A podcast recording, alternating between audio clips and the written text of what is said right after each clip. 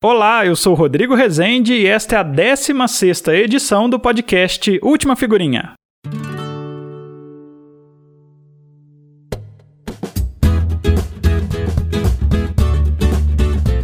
Bombeiro Atos Camargo foi o primeiro cidadão a conseguir uma nota de 200 reais. Ficou famoso em todo o país. Confira nessa edição do podcast as impressões de Atos sobre a nova nota e muitas informações de um colecionador profissional sobre a história das cédulas brasileiras.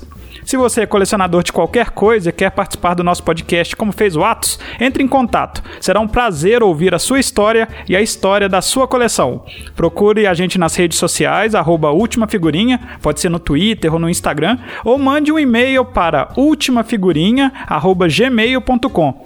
Indique também o nosso podcast Última Figurinha para os seus amigos, colecionadores ou não, ou os amigos que gostam das curiosidades relacionadas à coleção relacionadas às coleções. Estamos no Spotify, no Deezer, no Google e no Apple Podcasts. E também no site anchor.fm barra Última Figurinha.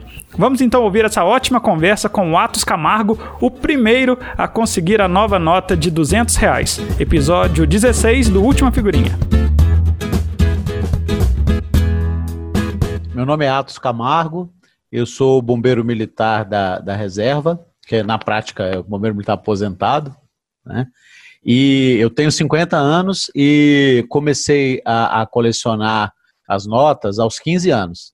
Então eu tenho uma coleção com 35 anos de idade. Você tem ideia quantas notas você tem, Atos? Ah, cerca de 300, 350. E uma dessas te fez famoso no Brasil todo, Atos, que foi a nova nota de 200 reais lançada agora no mês de setembro oficialmente pelo governo brasileiro. A família do real foi lançada hoje. É a nota de 200 reais que traz a figura do lobo guará. Esse é o lobo guará, um animal típico do cerrado brasileiro. Ele agora passa a fazer parte de uma família que está no dia a dia do brasileiro, a família do real. Você foi o primeiro brasileiro, fora, claro, as pessoas que já tinham manuseado para a produção, né, a ter essa nota em mãos. Conta para a gente essa história, como é que você foi parar em vários jornais e várias notícias do Brasil todo. Bom, a gente já tinha então, há, há cerca de um mês, a gente tinha a, a notícia né, dessa nota de 200 e eu, eu admiro até o, o jeito que o Banco Central funciona, porque eles realmente disseram que só nós só teríamos os detalhes da cédula no, no dia do lançamento e isso de fato ocorreu. Então, eles divulgaram apenas que seria o lobo guará. A gente não sabia as cores, o desenho, a gente não sabia o tamanho, né, da nota, a gente não tinha mais nenhum detalhe. Então, é, isso fez com que, assim, quem, quem realmente é, tem aquela paixão por colecionar, ficasse numa expectativa muito grande. Então, quando o Banco Central é, é deu a, a, a data e, o, e, a hora de lançamento, é, aquilo aguçou curiosidade. Então, eu, eu fui cedo, eu fui por volta das 11 horas para a sede do Banco Central, né? No prédio do Banco Central funciona uma agência do Banco do Brasil. E eles já tinham é, feito todo um esquema especial para a gente ter acesso é, a essa nota. Então, eles tinham demarcado do lado de fora da, do, do, prédio um, um, local para que os interessados é, formassem fila. E logo após o lançamento, a gente poderia entrar na, na agência e fazer um, um, saque ou trocar se você já tivesse o dinheiro no bolso. Em Brasília, teve fila na porta do Banco Central para adquirir a cédula. Esse colecionador foi o primeiro a ter a nova nota. Eu cheguei cedo, né, para poder garantir logo a minha cédula. A previsão é que 450 milhões de notas do novo valor sejam produzidas e, até e como eu cheguei lá às 11 para pedir informação, moro é, relativamente distante, eu falei, eu já vou ficar. E me tornei o primeiro da fila. para gente, para os ouvintes que não são de Brasília, o Banco Central, o prédio do Banco Central, que é muito famoso na, nos jornais e tudo, né? Ele fica na, na parte central de Brasília, no plano piloto e você mora no Guará, que é uma região administrativa, cidade satélite, né? Algumas pessoas ainda chamam assim, uhum. que dá uma distânciazinha boa. Não sei se você foi de metrô, de carro, né? É, dá uma distância considerável realmente do Banco Central. A sua primeira intenção era pegar a informação, então, do horário, como seria, né? Você só é, teve essa, entre aspas aqui, claro, né? A sorte de pensar assim, não, eu já vou ficar aqui mesmo porque não vai compensar voltar para casa. Foi isso, né? Foi exatamente isso. Então, é, eu jamais esperaria que, que houvesse assim esse interesse todo da imprensa eu, e que eu depois fosse fotografado, fosse entrevistado.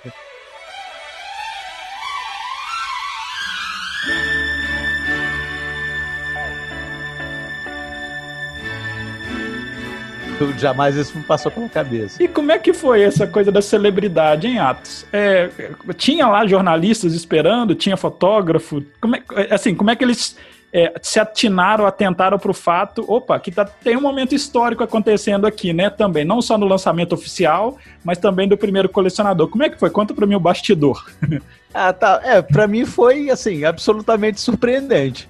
Aí é, eu percebi que enquanto não, não acontecia a abertura da agência, não, não era disponibilizada a nota, é, vários vieram falar comigo justamente por, por eu estar ali como o primeiro da fila. Me perguntavam qual era o meu interesse e tudo, eu estava falando, e, e vários deles disseram o seguinte: olha, quando você sair, aí você fala comigo de novo. Eu, tudo bem, né? Porque assim, eu não sou a celebridade, eu, eu para mim, eu tenho que tratar com a maior educação ali, a, a imprensa e tal, e não vi nenhum problema nisso. Mas foi, foi para mim, assim, foi bem divertido quando, quando eu, eu estava saindo já com a, a, a, nota na mão, a nota de 200 na mão, e aí, assim, eram muitos, muitos fotógrafos. É, talvez 15, 18, um Nossa. número mais ou menos assim. E, e aí eles pediram para eu parar, e aí eu, eu achei muito divertido, porque parecia até que eu era uma celebridade. Porque ficou espocando os flashes lá, aquele barulho e essas máquinas profissionais, elas tiram fotos contínuas, né? Sim. Então, aí eu falei assim, nossa. Então é assim, né? Ser famoso. É. E aí, Atos, até uma coisa é, boa de se observar, para quem não viu as fotos, eu vou é, tentar registrar alguma das fotos dos jornais na divulgação do podcast, mas você estava cumprindo todas as normas de segurança em relação à Covid, né? Bom deixar isso claro, né? ah, sim, e, e para ser sincero, é, a máscara eu sempre usei. Né? Desde de que começou a, a, a coisa da, da quarentena e tudo por conta da pandemia. É, mas naquele dia como, como eu já, já ia ter uma exposição maior, na verdade eu ia eu, eu sabia que ia ter alguma aglomeração, né? Então é, a minha esposa, né? Que a gente sempre sempre tem que, que, que lembrar o tanto que a, as esposas cuidam dos maridos. Então a minha esposa levou aquele face shield, né? Que aí eu usei além da máscara, eu fiquei é, praticamente o tempo todo com face shield e foi a primeira vez que eu usei, né? Então eu estava realmente o, mais protegido possível. É, porque na foto isso ficou bem marcado, porque é uma foto histórica, não só pela nota, mas pelo momento que ela é lançada, né? Você tem essa noção Exato. também, Atos, que você. É, é, um momento histórico duplo, né? Sim, não, com certeza. E, e foi, eu achei bem propício você falar isso, porque o lançamento ele tem absolutamente da Cedor 200 tem absolutamente tudo a ver com a pandemia. Em momentos de incerteza, é natural que as pessoas busquem a garantia de uma reserva em dinheiro. Os programas de transferência de renda implementados para enfrentar os efeitos negativos da crise e a extensão do programa de auxílio emergencial também contribuem para essa maior demanda por dinheiro em espécie. Porque ela gerou uma demanda por dinheiro em espécie que não era esperada. E, e assim, o, o Banco Central ele foi compelido a, a lançar a cédula, né? Não, foi uma coisa realmente uma resposta emergencial. Certo, é, a gente está falando aqui num podcast, né, áudio. Queria que você conseguisse aí, Atos, descrever a nota de 200. Você é dos poucos brasileiros nesse momento que tem em mãos algumas, né? Como é a nota de 200 reais, do, a nota do Lobo Guará? Olha, é, infelizmente ela foi um pouco decepcionante. Claro que eu estou dando uma opinião toda pessoal, mas é, as outras pessoas que são meus, meus colegas, colecionadores e tal, eles compartilham dessa opinião, que a nota não é bonita. A gente, a gente não, não achou, não pelo lobo-guará, que eu acho extremamente representativo, que é outra espécie em extinção, né? É, eu, particularmente, que sou natural de Brasília, é, eu tenho, assim, para mim, é, é, muito bacana ser um animal do cerrado.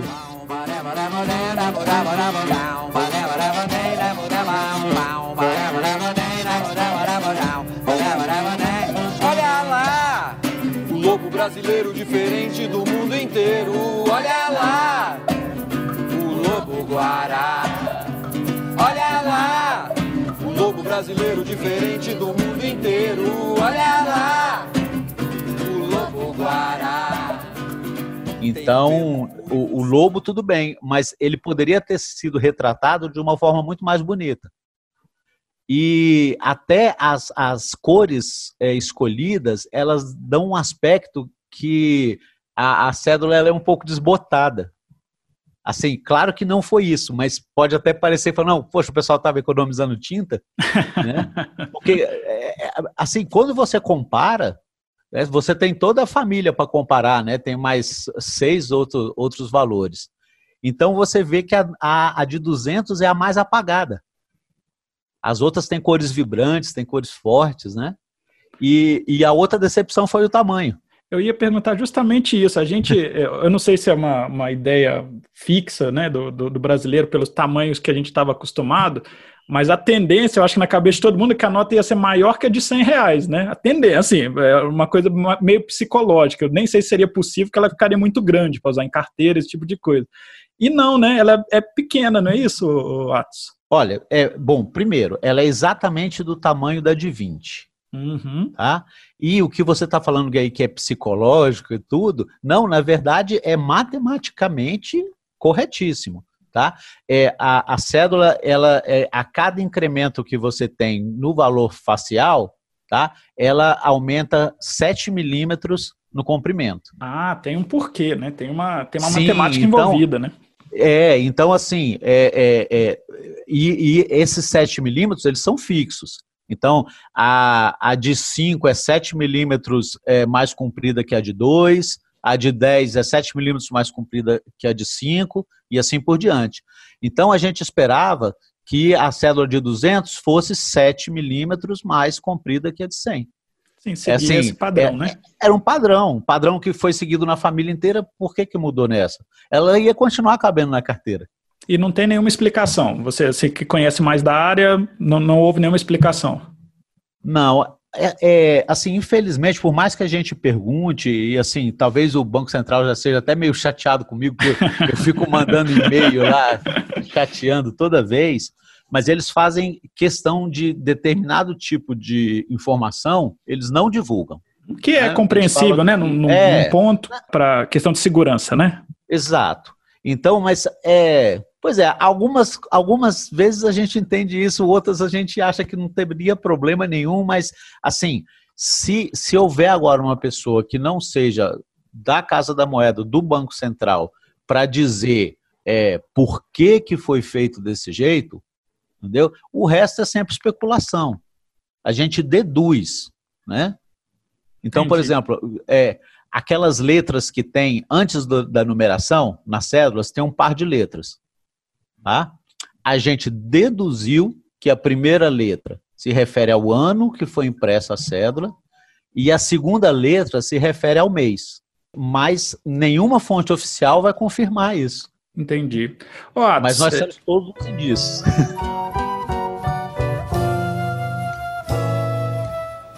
Dinheiro na mão é vendaval, é vendaval na vida de um sonhador, sonhador.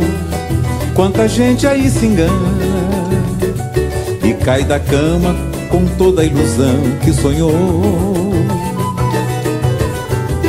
e a grandeza. Ó, é, aproveitar agora para contar um pouquinho da sua história de colecionador. Você ficou famoso por este momento específico, mas é, esse momento específico só aconteceu porque você tem uma trajetória de 35 anos de colecionador. Né? Imagino que até demais, porque é, 15 anos, aos 15 anos você começou a colecionar notas, certamente quando era lá o pequeno Atos, colecionava outras coisas, né? Como é que começou a sua paixão por coleção É, o que, que você colecionava quando era criança e como que começou também a sua coleção de notas? É, eu sou ex-aluno do Colégio Militar. Então, é, lá no colégio tinha um núcleo de colecionismo. Então, os colecionadores das mais diversas itens possíveis, né, é, se reuniam, traziam suas coleções. Então, eu tive contato ali, tive um, um, um período bem curto de colecionando moedas, né, mas depois eu me desinteressei. E quando eu tive contato então com as cédulas, aí eu fiquei mais interessado, porque a cédula ela tem espaço para que você realmente conte uma história. Né? Então aquilo assim me, me chamou bastante atenção e eu, eu muito amante da história, né, principalmente a do nosso país, é, eu, eu achava muito bacana ter aqueles personagens históricos é, figurando ali nas cédulas, né? Então isso me despertou muita atenção e, e aí eu comecei. Aí eu conto, eu, eu, eu tenho uma família muito grande, né? Minha mãe tem 12 irmãos, meu pai tem 9 irmãos, e, e aí eu espalhei que eu era colecionador, comecei a ganhar. Tem as cédulas de presente. uma nota aqui, é, uma nota ali. E aí eu desenvolvi assim um amor por colecionar. Porque, às vezes, principalmente para quem não é colecionador, o pessoal tem muito foco assim: ah, mas quanto vale? Quanto vale a sua coleção? Quanto vale a sua coleção? Isso, para mim, é, é, realmente secundário. Mesmo porque, é, falando assim, de maneira ligeira, é, quando a, a cédula é totalmente nova, assim, ela nunca foi circulada.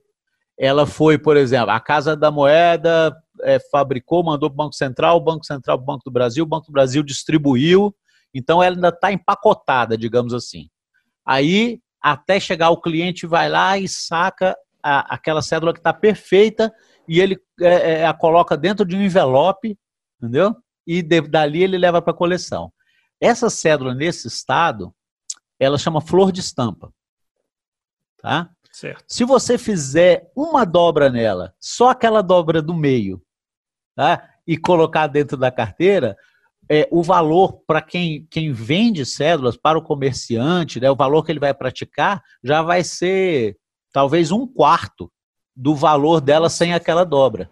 Então, por exemplo, na minha coleção tem cédulas circuladas, tem cédula, além de dobrada, ela tem um desgaste, ela tem uma sujeirinha ali aqui e tal, né? Então, assim, isso vai, isso vai fazendo o valor comercial despencar mas o meu valor sentimental pela minha coleção permanece o mesmo.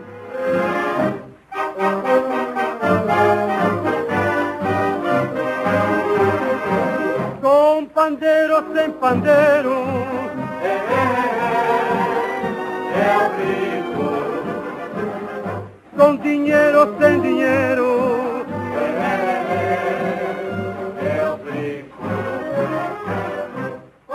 Você tem cédulas, é, por exemplo, você começou há 35 anos, né? Você só tem cédulas desses últimos 35 anos ou buscou também mais antigas?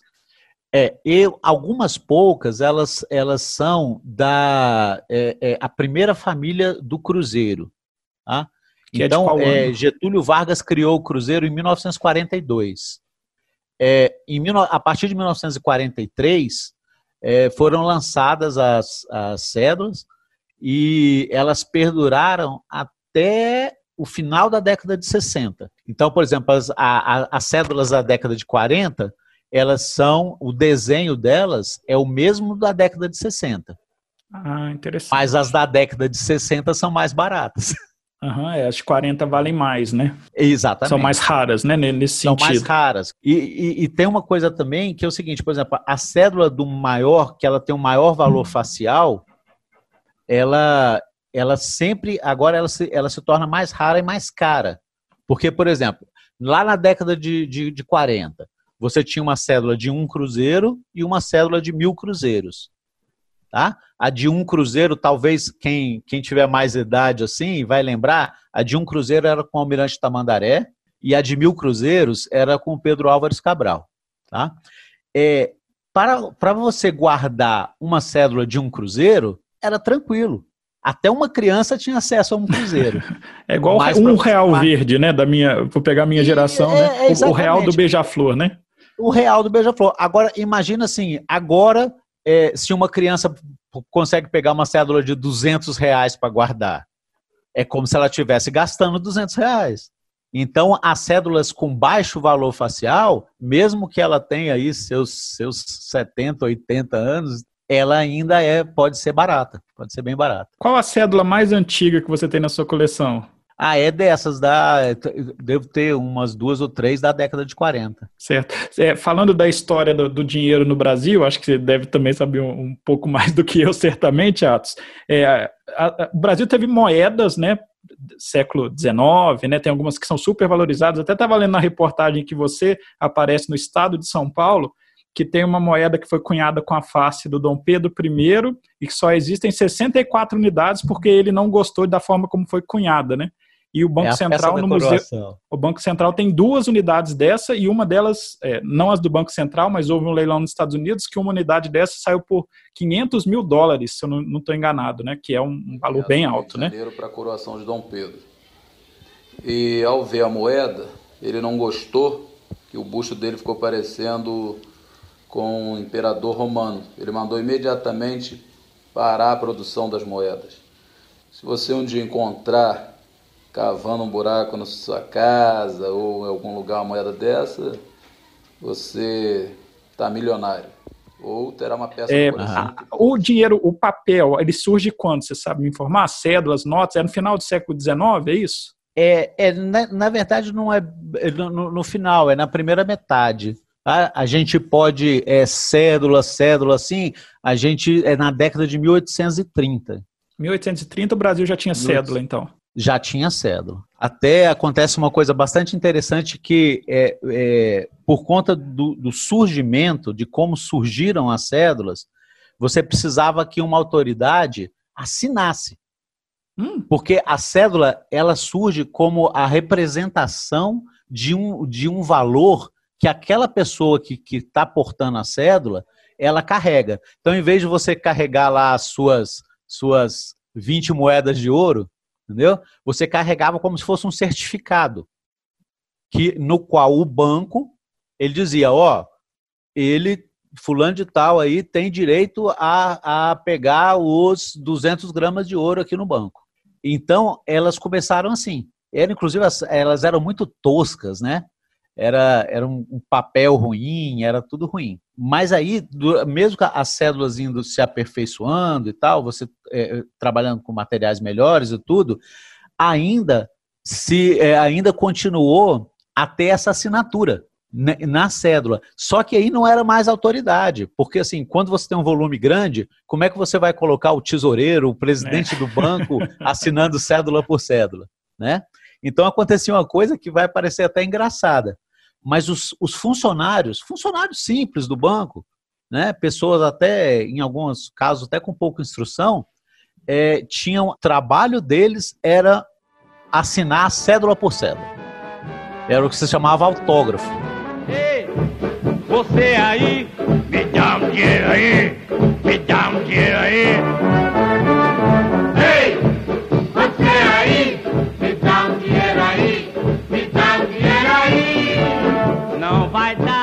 Então, as cédulas tinham uma assinatura à mão de um funcionário.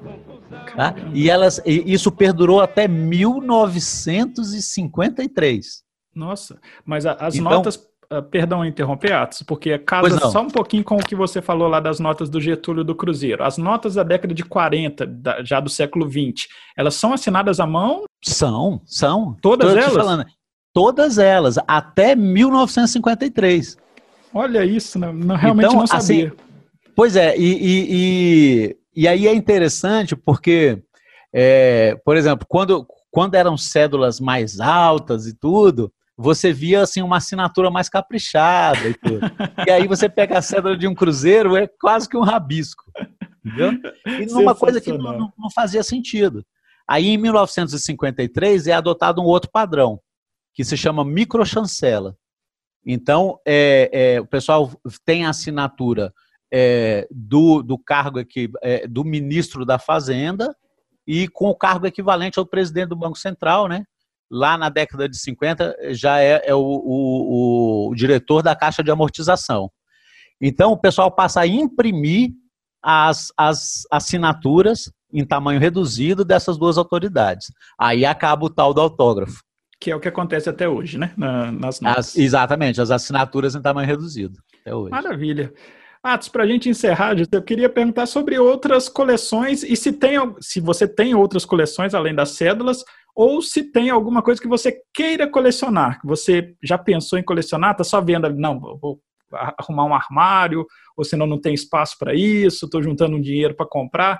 Você tem outras coleções e tem algo que você ainda queira colecionar? Bom, é, eu tenho uma coleção de, de bebidas em miniatura. Eu tive é, é, é oportunidade de fazer algumas viagens ao, ao exterior, assim, que eu, eu a serviço mesmo, e sempre que eu podia, então eu comprava uma garrafinha, né? É, mas na minha coleção só entra as de vidro. Não, não tem garrafinha de plástico. Então essa é uma coleção que eu, que eu ainda está crescendo. Né? E, e mas a minha paixão mesmo é as cédulas, tanto que recentemente eu iniciei uma coleção paralela. É, ela só tem cédulas de plástico. Ah, sim. De diversos então ela, países, ela, desde que o material seja de plástico. Desde que o material seja plástico. Então ela já está aí com 50, já tem 50 cédulas de plástico. Deixa eu aproveitar, né, o seu conhecimento. É, plástico, papel, o que que isso interfere, assim, na, na, na durabilidade, na questão da nota? Você, você, classifica alguma coisa como melhor ou pior, né, vou falar assim, como leigo, em questão do material? Bom, é, o que ocorre é o seguinte, a célula de plástico, é, eu vou até aproveitar aqui a oportunidade, né? Que o pessoal fala assim, cédula de polímero. É só para ficar mais bonito, sabe? é, porque assim, tem muita coisa que é polímero e não é plástico, né? Então, assim, deveriam falar plástico, mas tudo bem. Então, no meio aí corre muito essa palavra polímero, mas vá lá. Ela, ela se torna é, é, bem mais cara tá? Pra, na hora da fabricação. No entanto, a durabilidade tá, faz com que vale a pena. Então, o custo-benefício é, é, ele é bom. Tá? Infelizmente, nós tivemos um, uma má experiência com a cédula de 10 reais, aquela que tinha o Cabral, que saiu no ano 2000. É a cédula do descobrimento que o pessoal chama, não é isso? Exato, só que ela tinha problemas de, no, no, nos nossos estados assim mais quentes, ela enrugava, ela, ela dava muito problema nos caixas eletrônicos, tá? que ela ficava presa lá dentro e tal, e, e ela, ela ruim de, de empilhar. Então, o, os caixas dos bancos e tal tinham muitas reclamações. Aí abandonaram a ideia, né, no Brasil. É, mas a, a ideia está bem disseminada assim é, pelo mundo todo. Temos muitos países, tá, que cujo todas as, as cédulas atuais são de plástico. Excelente. Atos, muito obrigado por atender aqui o podcast Última Figurinha e vamos mais para frente aí. Se, quem sabe com novas notas 400 reais, 500 reais, a gente conversa não, de não, novo. Não, não, não. Tomara que não.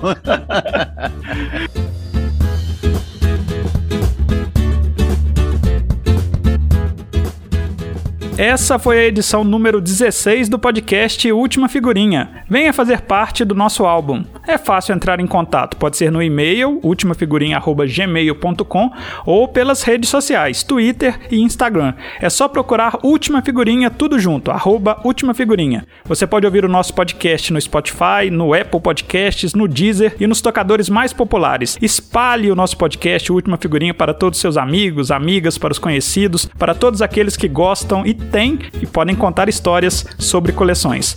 Eu sou Rodrigo Rezende, agradeço demais a sua atenção e te aguardo na próxima edição.